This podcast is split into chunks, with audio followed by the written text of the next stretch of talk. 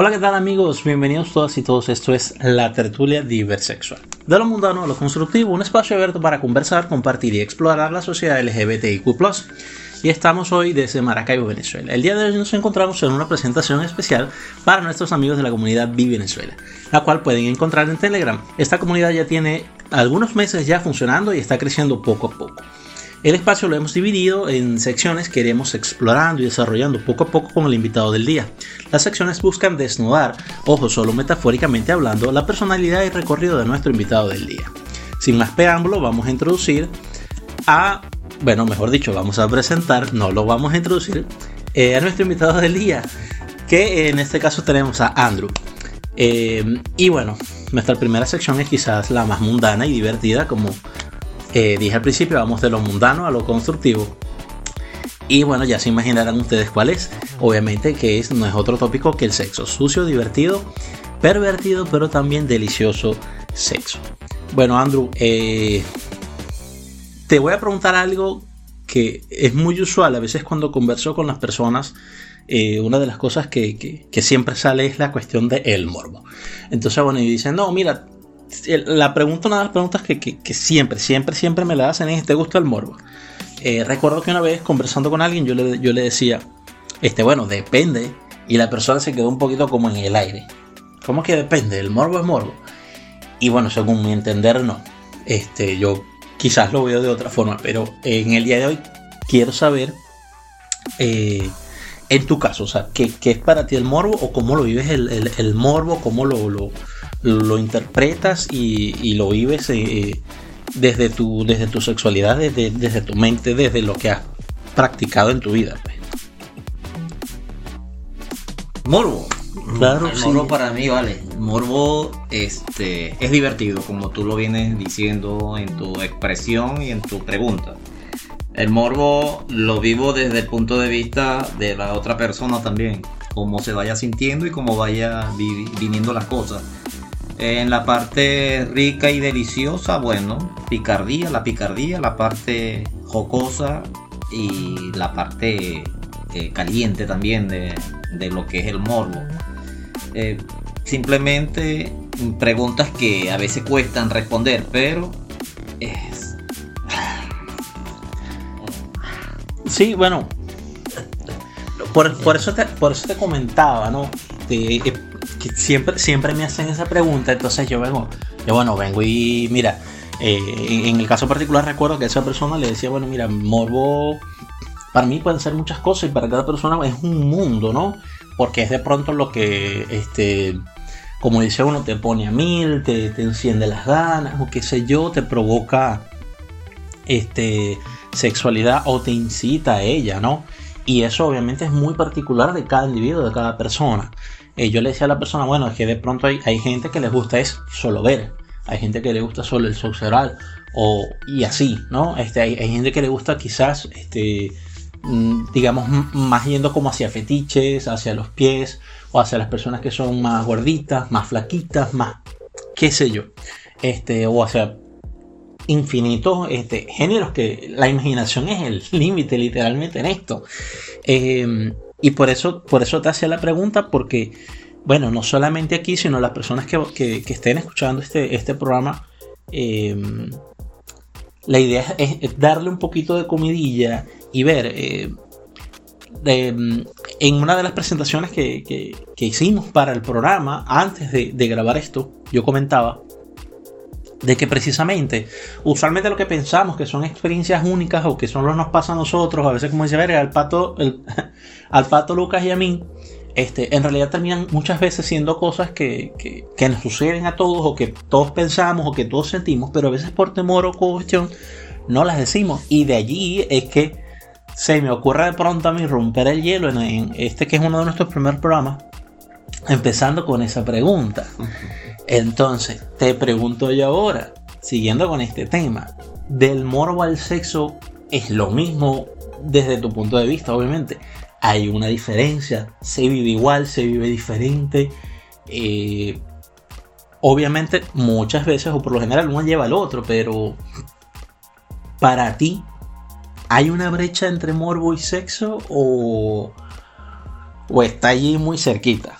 Es la puerta, para mí es la puerta que hay entre una cosa y la otra. El morbo despierta las ansias de estar con, con, esa persona o, con quien tienes a, tu lado. Este mm, es una chispa, es una chispa que se que, debe haber entre, entre, las, entre las dos personas, aunque muchas veces por la confusión, por lo lo cerrado o no es algo tan abierto para conversar, no, no, no se tiene libertad, no sentimos libertad para, hacerlo. Sobre todo este, cosas que a uno le gustan y que a otro no le pueden gustar. Mm, los fetiches, como dice, como lo planteas en la pregunta, pero eh, no es fácil, no es fácil abrirse al, al tema, en mi caso. Pudiera darse el caso también de que para algunos individuos esto esté más bien como más alejado. Es decir, por ejemplo, como, como morbo, quizás hay alguien que, que va más hacia lo boyerista este, de ver, pero a la hora de, practicar su, su, sexualidad, quizás no le guste de pronto que lo estén viendo, o qué sé yo, pues e, ese tipo de cosas. O de, no sé, me imagino una escena tipo cruising, en, por ejemplo, en el baño, este, que hay alguien que entra a los baños de centros comerciales, eh, eh, baños públicos, y donde a veces se dan estas situaciones que hay gente que ofrece sexo, o está practicando sexo oral u, otro tipo de sexo. Este, y hay de pronto quien le guste solo ver y no practicarlo en ese caso, por, bueno, muchas veces por, digamos, por, por salud, por, por, protección, este, pero quizás e, e, es un, es un buen ejemplo que de pronto te gusta para verlo, practicarlo como morbo, pero no practicarlo como sexo. Entonces hay como que si pudiera haber un poco más de diferenciación en ese caso de pronto. La, para mí está en, la libertad que tiene la persona, en su identidad o en la seguridad que tiene de estar definido en la parte sexual. Porque siempre existe el tabú y como parte de la sociedad, eh, una sociedad que, eh, que señala, una sociedad que abre eh, hay una brecha muy grande entre, entre lo que es la libertad de pensamiento, de, de definirse. Y es eso para mí lo que, lo que frena. Porque el morbo, cuando se libera, este, de verdad que enloquece, embrutece. Eh, el fuego que, que aviva cuando se, se, quiere hacer lo que, lo, lo que se tiene en mente. Sin embargo, bueno, es cuestión de eso, de, de estar claro, de estar claro en lo que se quiere y en lo que se, y en lo que se quiere hacer con la otra persona. ¿Estás tú contento por lo menos eh, con, con la persona que practica sexo en la frecuencia o el tipo de sexo? ¿Te gustaría de pronto con esa persona practicar otro tipo de sexo, otro tipo de morbo? Eh, porque siempre, o sea, usualmente eh, las personas que se encuentran en, pareja o con una relación, vamos a, decir, estable o recurrente con alguien, este, da un poco más chance cuando ya es, itinerante un poco la persona de irse conociendo, de irse integrando en ese tipo de percepciones sobre sexo, sobre morbo. Entonces, es importante, conversas tú con esa persona ese tipo de cosas. O más bien por lo que estabas comentando tú, que a veces por el tipo de sociedad, a veces en ese aspecto somos un poquito más em, guardados, somos un poquito más reprimidos, quizás, este, o, o, de pronto a hablarlo. Tú mismo decías que a veces no es una conversación fácil, no es un tema fácil para, para tocarlo. Este, entonces, bueno, en, ahí me, me, retroalimento de lo que estamos conversando, lo que tú mismo estás comentando, y te hago esa pregunta. ¿Se conversa eso? ¿Qué tan, ¿Qué tan fácil o qué tan difícil puede ser para conversarlo en pareja o otro tipo de situación? lo más sano sería conversarlo, conversarlo y, ver, conocerse, estar este, claro en lo que nos gusta, en lo que se quiere, en las preferencias sobre todo. Y poner los límites si hay que ponerlos. Lo mejor en este caso sería la libertad.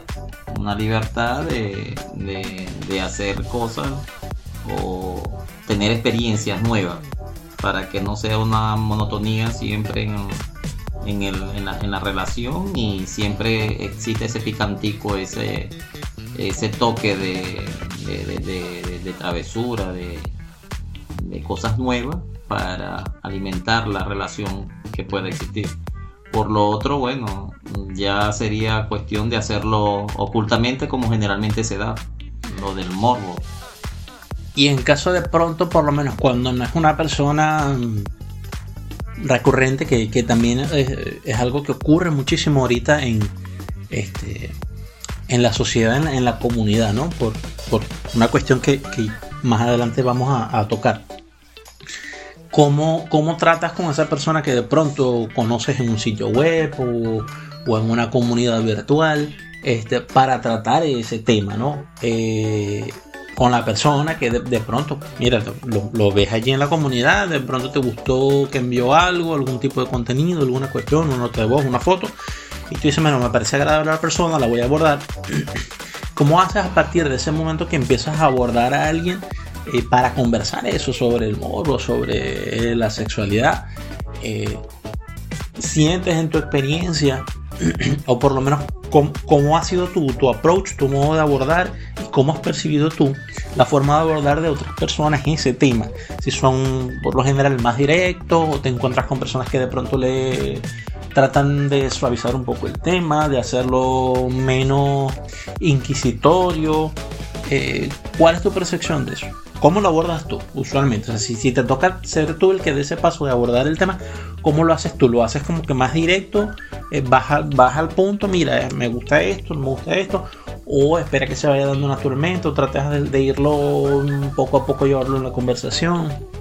Eh, por lo que decía anteriormente, la, identidad es muy importante en este sentido. Eh, ya cuando es a través de los medios, a través de un WhatsApp, a través de, Instagram, a través de cualquier este, medio de, comunicación donde no, se, no está el roce directo con la persona, pues es más, es más sencillo en mi forma de, ver las cosas. Ya por lo menos eh, se aborda, en mi caso abordaría a la persona directamente y iría puntual a lo que a lo que me gusta, a lo que quiero. A ver qué tipo de, de afinidad hay con esa persona y, y depender de la respuesta, este, aún más directo. Se profundizaría más sobre lo que se quiere o sobre lo que se quiere hacer. ¿Y cómo los percibes tú? O sea, en el caso de que sea la otra persona quien te aborda al respecto, eh, piensas que en general cuando, cuando te ha tocado ser la persona que, digamos que recibe el tema, eh, la gente tiende a ser más directa, más frontal o, más bien suavizar la cuestión. Yo sé que sí, que, en estos medios virtuales usualmente tendemos a ser un poco más desinhibidos, como no estamos viendo el rostro de la persona, perdemos un poquito esa, como de esa vergüenza, ¿no? Este, al, no tener directamente esa lectura de, lenguaje no verbal, este, de, esas, de esas facciones o de esos microgestos que hacemos que que los puede leer otra persona. Entonces, al no tener esa, esa barrera, por así decirlo, tendemos a desinhibirnos más.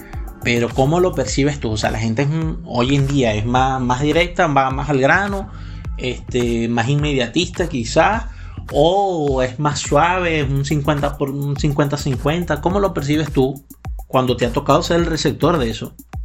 No, en el medio eh, como, como lo venimos planteando, es como es directo y, está oculta la, identidad de, uno, este, se tiende a ser, claro, a, tener libertad de expresar lo que se quiere y lo que se siente. No es igual en, en persona que a través de un medio de un canal. Generalmente se abordan estos temas este, para desahogar, para desinhibirse de, lo que se siente y de lo que se quiere. Pero este, no es igual este, en vivo. Ok. Bien, ahora vamos a entrar a otro tema que quizás puede ser para muchas personas un poco delicado y que bueno, yo creo que toda la comunidad en general eh, la vivimos, ¿no? O sea, es parte de la, de la cotidianidad también eh, nuestra que percibe la sociedad y cómo la sociedad percibe a la, comunidad. Eh, vamos a entrar en temas un poquito que tienen que ver con la parte sociofamiliar. ¿Crees tú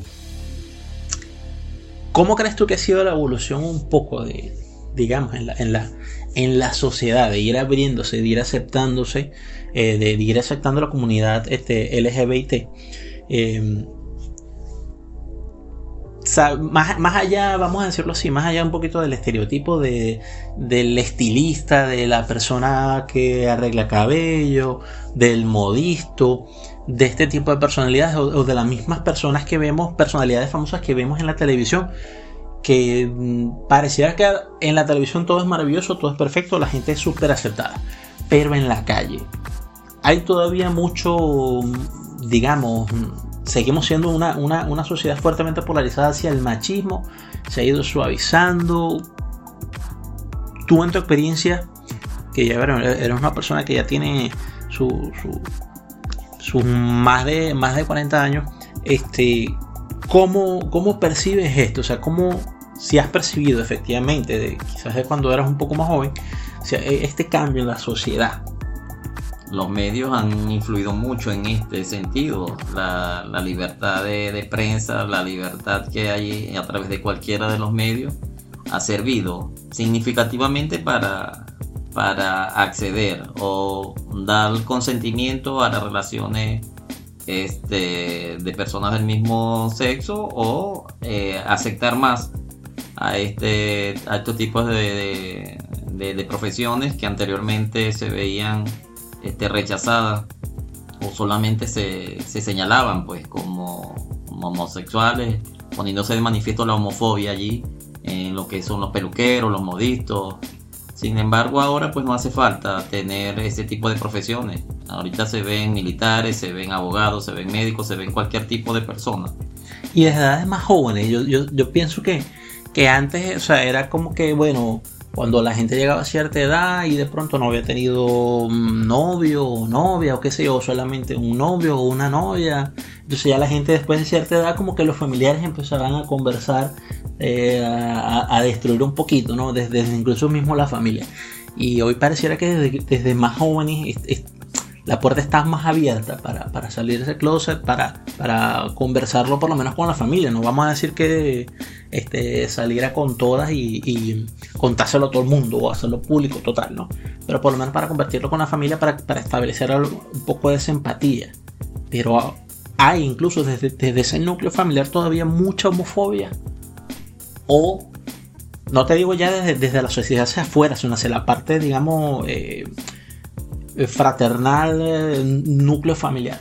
O sea, hay más apertura en, el núcleo familiar. Quizás te lo pregunto porque siempre he tenido esta percepción de que no es lo mismo. Quizás cuando este, cuando ves al peluquero, que tú dices, no, voy a que el loco o la loca o, qué sé yo, eh, a, cortar el pelo o voy a la, peluquería, entonces ya inmediatamente como que se asume que la, persona este, es gay, es homosexual este, y está bien, porque no es familia mía, ¿no?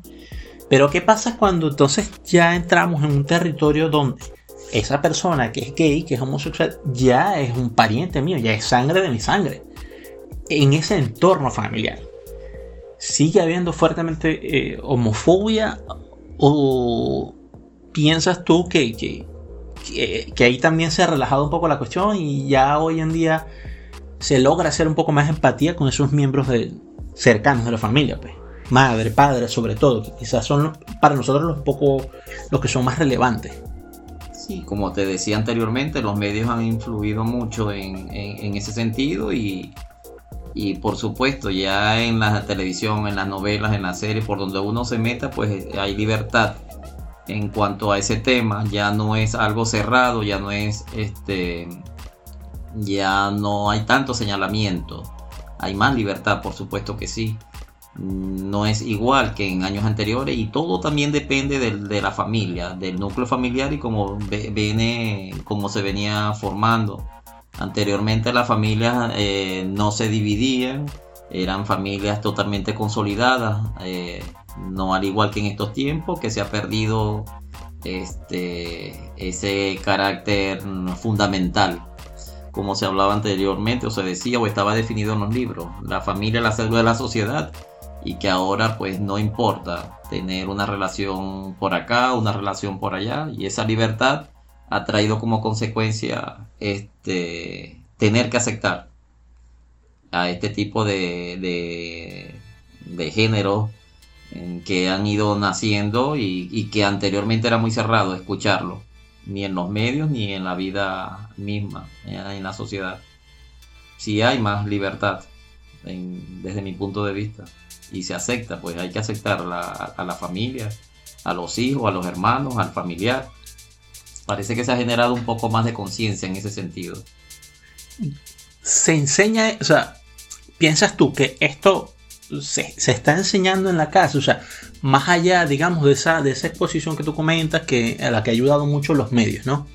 Este, pero que incluso eh, estas, las personas jóvenes, ¿no? Eh, no necesariamente son gays, pero enseñarle a, estos individuos que están construyendo su percepción de la sociedad en sus propias experiencias, no solamente en base a lo que le dicen los padres, sino que ellos salen, revisan el Instagram, revisan el Twitter, leen. Muchas veces no creemos en los jóvenes como ese tipo de personas, pero, pero hay también en la juventud cierta, cierto grado de sabiduría y sobre todo hoy en día más que están precisamente expuestos a tantas cosas leen, investigan, ¿no? o, por lo menos lo consultan con sus amigos, hablan del tema. Pero entonces desde este punto de, empatía, de, digamos, hacer un poco más abiertos de, mente, ¿qué tanto puede influenciar quizás un padre homofóbico para que su hijo no sea homofóbico? Si de pronto él se encuentra en el colegio, en la escuela, en, en la universidad o hasta en el trabajo, este, personas sexodiversas, personas gay, personas lesbianas, etc. Que este, este muchacho, este joven, no crezca también como un homofóbico. ¿Se enseña esto en la, casa o va más por cuestión del individuo, de valores propios que, que desarrolla y crea el, individuo? O sea, ¿qué, ¿qué, tanto es ese porcentaje, digamos, de, de, autovalores y qué tanto es el porcentaje de, de, valores que pueden ser inferidos, este, eh, desde, desde los padres a, las personas para aceptar a la comunidad sexodiversa. Bueno, que porcentualmente es difícil hablar de porcentaje porque... Bueno, en lo, que tú crees, pues, lo que tú ah. crees, bueno, yo creo que puede ser 80-20, por ejemplo. Anteriormente en la familia el, tema no se tocaba, era difícil de tocar y cuando se tocaba se tocaba radicalmente y en contra, homofóbicamente. Y en las escuelas, en la, en la parte de, la de, educación, pues menos se tocaba e, ese tipo de temas. Ahora los jóvenes tienen la oportunidad de, irse por los, medios alternativos, por el teléfono, la, la televisión, eh, Instagram, tantos este, medios alternativos que tienen cómo documentarse y cómo ver y hacer las comparaciones. Entonces ahora no depende, ya yo pienso que no depende tanto ni de la familia ni de la educación, sino en la experiencia propia y de las comparaciones que vaya haciendo. Teniendo peso, por supuesto, la familia y la, y la, y la, y la educación. Pero nadie aprende, como dice el dicho, nadie aprende por cabeza de otro. Cada quien se deja llevar por sus experiencias y ya es hora de que cada quien vaya este, asumiendo lo que quiere y lo que le gusta. Y no estar este, marcado por una doble vida, marcado por el, miedo de, ser rechazado. Simplemente salir del closet y, decir qué es lo que se quiere desde joven. Bien, bueno, ya entrando ya un poquito hacia, hacia el final de, de, este espacio, ya prácticamente los que nos quedan son dos, dos secciones que quizás sean las más cortas, ¿no? Pero no menos importantes. Eh, en la parte de, de, la, de actualidad, perdón, eh, si mal no recuerdo, creo que fue la semana pasada o hace como dos o tres semanas a lo mucho, eh, el Papa Francisco Jorge eh, Bergoglio Bergoglio, creo que, creo que es el apellido, no recuerdo ahorita exactamente. Me disculpan si, si me estoy equivocando en, el apellido. Este, él cuando fue obispo, si mal no recuerdo, había, una, había hecho unas declaraciones un poco polémicas sobre las personas homosexuales que no deberían ser permitidas en la iglesia. Sin embargo, en las últimas declaraciones, más que declaraciones, una publicación como que hizo en Twitter, eh, indicaba su apoyo a lo que era eh, los, vamos a decir así, los acuerdos civiles de convivencia. ¿Ok? Vamos a, hablando un poco más claro, el matrimonio gay. Pero eso fue, entiendo que fue en Twitter una polémica bastante grande, bastante importante. Primero porque anteriormente había tomado una posición este, al respecto de este tema y ahora como, obispo y ahora una posición como papa totalmente diferente, ¿no? Claro, con unos cuantos años de diferencia entre las dos posturas. Eh, y bueno, leía que una gente estaba bien, otra gente que estaba mal, que cómo era posible, que el papa, que el diablo, que el cielo, que el infierno, que la vaina. Desde mi punto de vista, bueno, yo lo interpreto como que mucha gente, un poco la sociedad está confundida con, este tipo de términos sobre eh, matrimonio de, digo, ir a una iglesia y casarse y hacer todo el, parapeto. Lo cual no me parece mal, ¿no? Pero, eh, entre comillas, um, como sin que se malinterpreten mis palabras, como teatro, por, representación, por, por irlo a hacer allí, ¿no?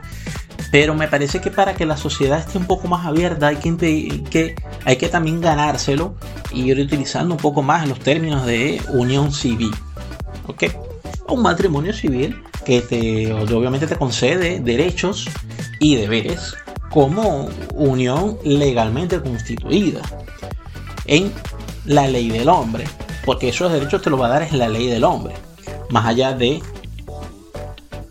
toda la parte eclesiástica que podamos hablar al respecto, que, bueno, eh, ya es otro tema.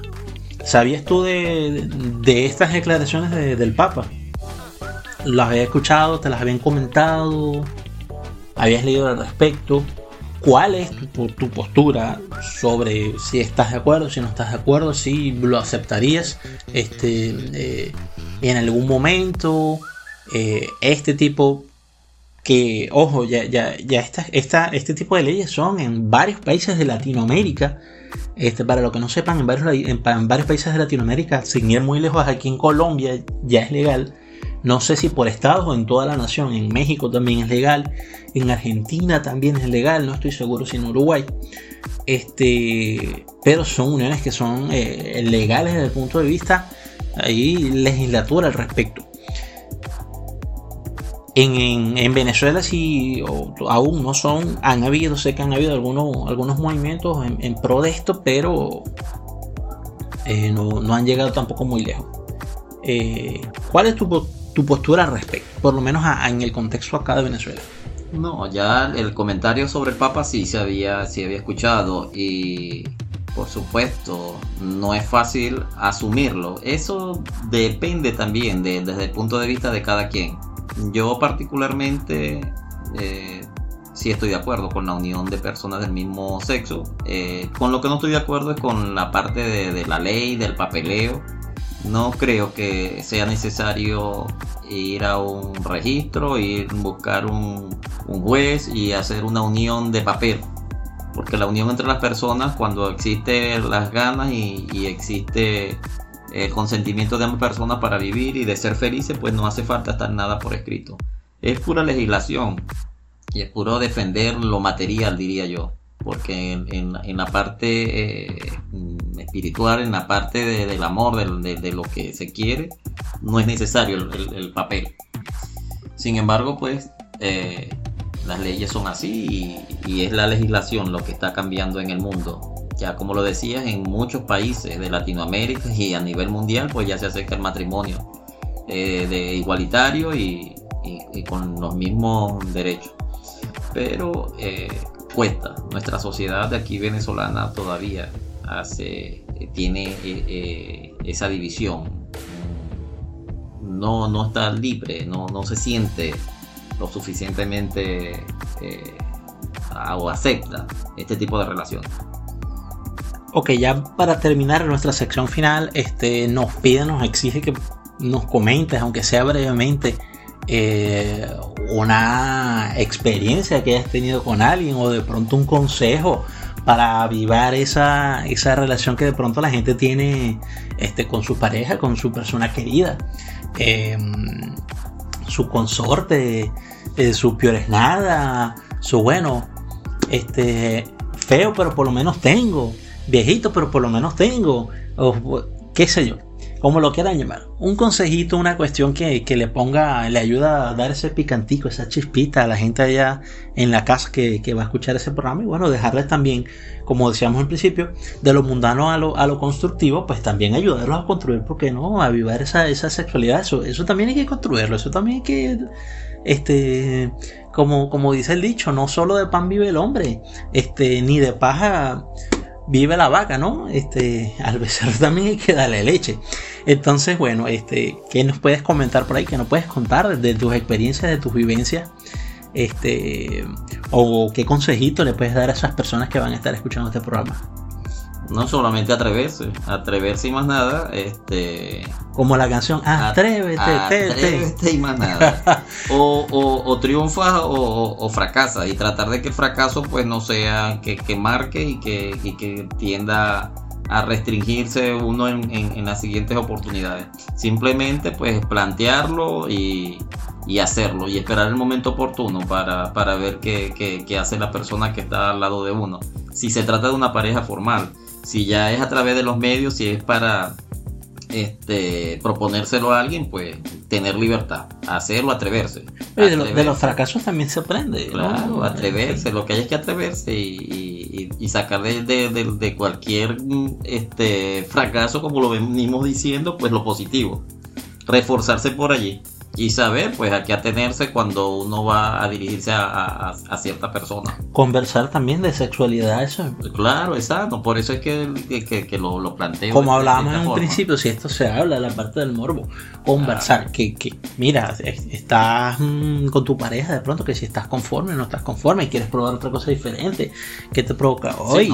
qué sé yo. Hay dúos, hay tríos, hay cuartetos, hay... hay Orquestas completas, sinfónicas, con todo con los juguetes necesarios. Está, está todo, toda, todo servido en la mesa, solamente hay que... Pedir a la carta. Pedirlo a la carta, a hablarlo y, probarlo, que es lo más importante. Muy bien, muy bien. Este, bueno, Andrew, solamente nos queda em, darte las gracias por, compartir esta, esta hermosa entrevista con nosotros el día de hoy. Este, esperemos que precisamente haya sido bastante mundana y al mismo tiempo constructiva para esa gente que nos está escuchando, que es una de las, de las ideas de, este tipo de programa, ¿no? No solamente em, generar eh, eh, morbo, sino también que le quede un poco a la gente esa parte constructiva de sobre salud personal y salud eh, de sexualidad. Súper importante enseñar también ese tipo de, de valores eh, de conversarlo, de, hablarlo con, tu pareja o con quien vayas a practicar tu sexualidad desde casa. Bueno amigas y amigos, por esta presentación a nosotros no nos queda mucho más que despedirnos, no sin antes invitarlos para una próxima oportunidad y recordarles que estén muy atentos a nuestros amigos y aliados de la comunidad Vi Venezuela en Telegram. Igualmente de próximos aliados que quieran sumarse al apoyo de este espacio, este tipo de medios y este tipo de contenidos, esperando también que próximamente podamos anunciarles nuestro contacto en redes sociales para que nos sigan y apoyen en esos medios. Y para saber más sobre todo lo que se viene aquí en la tertulia diversexual, de lo mundano a lo constructivo. Así que cuídense, hagan bien y nos vemos muy pronto.